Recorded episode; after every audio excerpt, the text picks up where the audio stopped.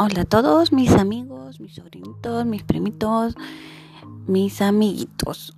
aquí la tía Diana contando un nuevo cuento, una nueva historia. Hoy les voy a contar un cuento que se llama Mateo y su gato rojo. Pero antes, como ya saben, quiero mandar saludos.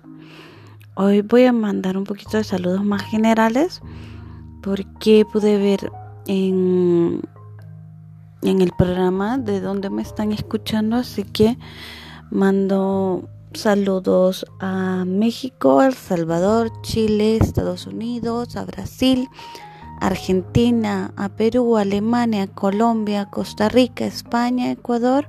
Muchos besos y muchos abrazos a todos. Espero que me sigan escuchando.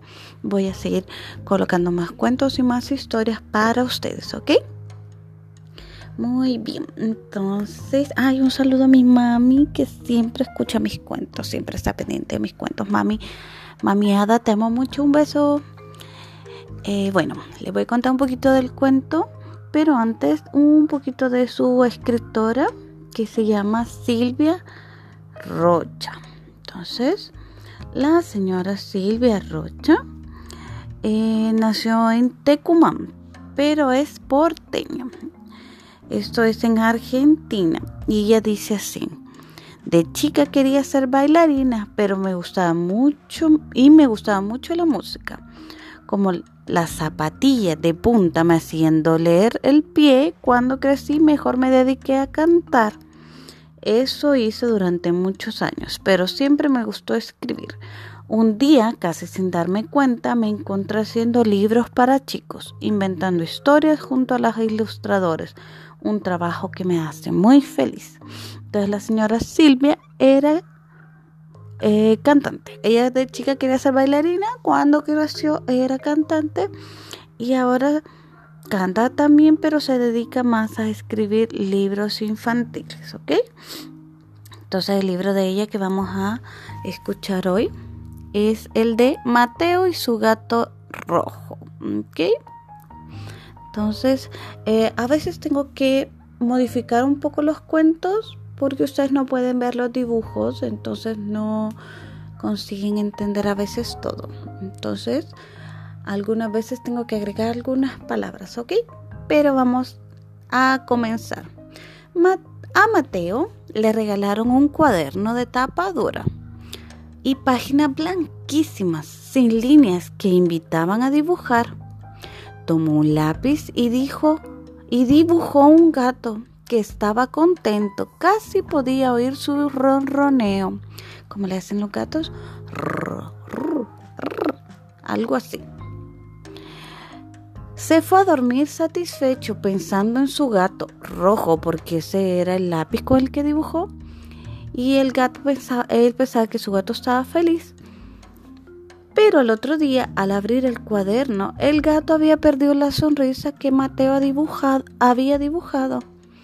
Así que Mateo se preocupó y pensó, ¿tendrá hambre? Así que Mateo le puso un plato con leche y cerró el cuaderno. Lo primero que hacía al levantarse era abrir el cuaderno para ver cómo seguía su gato. Esta vez se veía mejor pero igual no aparecía la sonrisa que él había dibujado el primer día. Mateo pensó, ¿qué más necesita? Entonces dibujó un almohadón mullido para que no tuviera frío, luego un ovillo de lana y una pelota saltarina para que pudiera jugar, pero nada resultó. A la noche se le ocurrió una buena idea. Tomó el cuaderno y pintó un ratón con una gran sonrisa. Se fue a dormir. En medio del sueño, otra idea lo sobresaltó y despertó. Abrió el cuaderno y agregó un cartel. Por favor, no me comas. Y también dibujó un pedazo de queso. Ahora sabía que el ratón y el gato se harían compañía. A veces encontraba el ratón en el lomo del gato o el gato lamiendo al ratón, así que él sabía que eran amigos. Pero al cabo de un tiempo, tanto el ratón como el gato habían perdido su sonrisa. Mateo ya no dormía.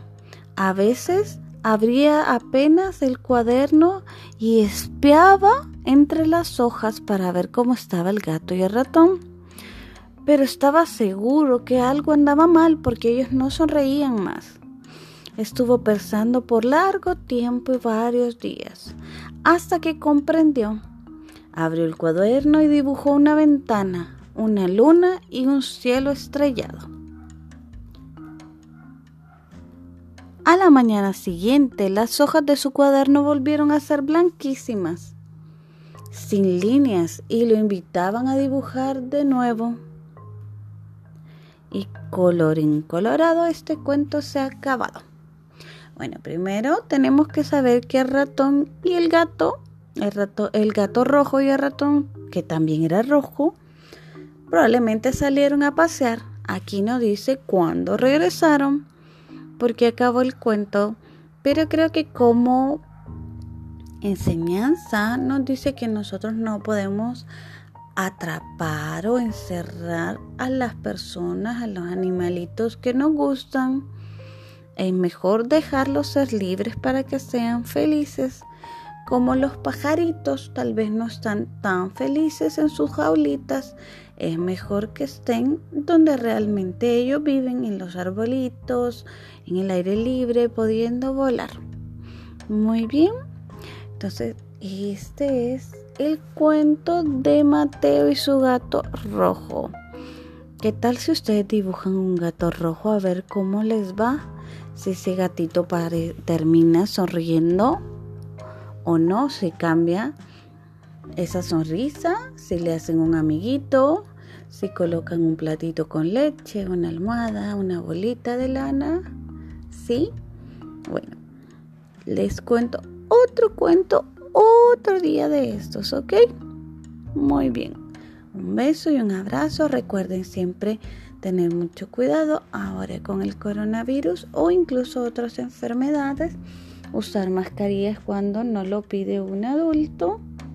Lavarnos las manos, usar alcohol y tener un poquito de paciencia. Sé que en algunos países hay más restricciones que en otros. En algunos ya pudieron regresar al colegio o van dos veces a la semana. En otros colegios tienen que seguir haciendo clases por internet. Así que un poquito de paciencia que pronto, pronto volveremos a reunirnos con nuestros amigos y nuestros familiares. Un beso, se despide la tía Diana.